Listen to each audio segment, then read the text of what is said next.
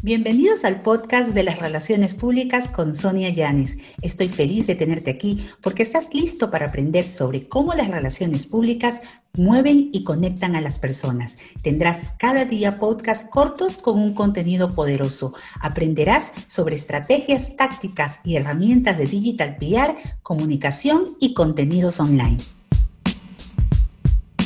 ¿Qué son las relaciones públicas personales? Las relaciones públicas personales permiten hacer un asesoramiento y la creación de campañas y estrategias en comunicación personal y la construcción de relaciones, de conexiones. ¿Quién las necesita? Pues casi que todos. Somos seres humanos, seres de, de interacción social, seres que nos conectamos, ¿no verdad? ¿Por qué la creación y la generación de oportunidades es tan importante? Porque a través de esta creación de oportunidades nosotros generamos eh, mejores opciones, ¿no? Pero para hacerlo hay que escoger un, un estilo de comunicación, una estrategia que sea inteligente e impecable.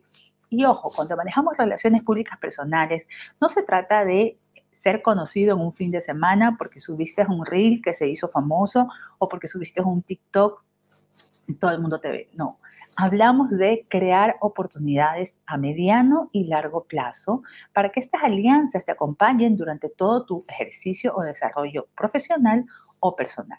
¿Por qué entonces se necesitan las relaciones públicas personales? Porque la creación y generación de estas oportunidades debe ser inteligente, impecable y estratégica. Ahí arranca pues la diferencia. Luego, también debemos nosotros reconocer que eh, en relaciones públicas nosotros en ocasiones eh, no tenemos muy claro por dónde empezar. Y por eso es que cuando nosotros nos llega una persona que quiere manejar e, esta reputación y empezar a ser visible, nosotros debemos reconocer que podemos ayudar a estas personas a ser más conocidas, diseñando la gestión de su perfil, su perfil online, su perfil offline y creando y hasta decidiendo oportunidades adecuadas para ellas. Es decir, que en función de sus objetivos, de sus objetivos de negocio, de sus objetivos de aprendizaje, de sus objetivos laborales, pueda concretar, se puedan afianzar esas oportunidades que necesita y pueda llegar a mejores escenarios o a una mejor ubicación. ¿Sí? Por ese motivo es que cuando alguien llega y te dice, manéjame o gestiona mis relaciones públicas, el principal criterio no es ser un personaje eh, ya popular. El principal criterio es tener a alguien que sepa de un tema o que le apasione tanto un tema y tenga una historia de vida tan impactante que la narrativa va a responder por sí sola. Y me dices, ¿tengo que inventarme una historia de vida interesante? No, debe ser real, pero todos tenemos historias de vida interesantes. Lo que pasa es que muchas veces no analizamos cómo se juntan o cómo de, de cierta manera pueden estar conectadas con nuestra forma eh, de pensar, de nuestra propuesta de valor, que es un tema que muchas veces estamos escuchando. ¿Cuál es tu propuesta de valor? Pues bueno, la propuesta de valor pasa por el tema de por qué eres diferente, por qué solución, por qué ayuda, por qué tipo de inspiración generas en otras personas o por qué tipo de productos que solucionan alguna necesidad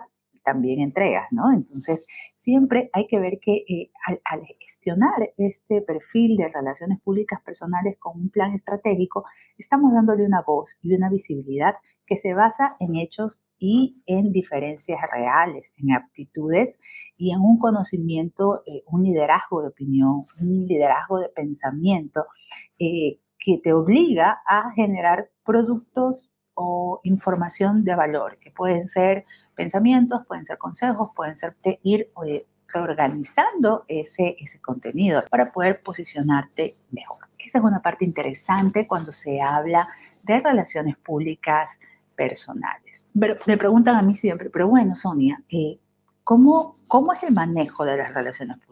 Personales. Es igual que con una marca, es, igual que con un político o con un empresario. Yo les digo, mira, lo primero que hago es entender eh, qué es lo que necesita esa persona, ¿no? Y luego dónde nos gustaría que esa persona esté, en qué punto de liderazgo, en qué, en qué nivel de admiración ante la opinión pública o de referencia, porque ojo, no todos quizás vamos a tener el mismo tipo de liderazgo y el mismo tipo de impacto, pero se trata de que sepas escoger en dónde brillar, ¿ya? Y al igual que las relaciones públicas de la marca, tú ves la meta, trabajas de ahí hacia atrás, es decir, yo en, en un año quiero ser considerada especialista en, en productos alimentarios para personas alérgicas al gluten. ¿sí? Quiero crear toda una cultura gastronómica para personas alérgicas al gluten. Y me veo que en un año voy a ser la, la persona que más han entrevistado, que más consultan sobre ese tema. Entonces, a partir de ahí yo tengo que ir para atrás, porque digo, bueno, si quieres ser la persona que más eh, mencionan por temas de estilo de vida, de alimentación, por el tema del gluten, pues tenemos que hacer algo. tenemos que primero que organizar tu perfil, generar contenido, hacer alianzas, y ahí es cuando empieza la planificación en relaciones públicas. Las relaciones públicas personales son mucho más que conseguir que alguien aparezca en medios, ¿sí? A veces cuando la gente me dice, ah, pues esas relaciones públicas personales, quiero salir en tal o quiero salir en tal revista, no. No se trata solamente de salir en medios o espacios en, en redes sociales o en live, no es más allá de eso, ¿sí? Se trata de generar eh, oportunidades, como yo les decía. Se trata de generar eh, caminos para que las personas sepan de qué manera se puede eh, aprovechar estas oportunidades al máximo.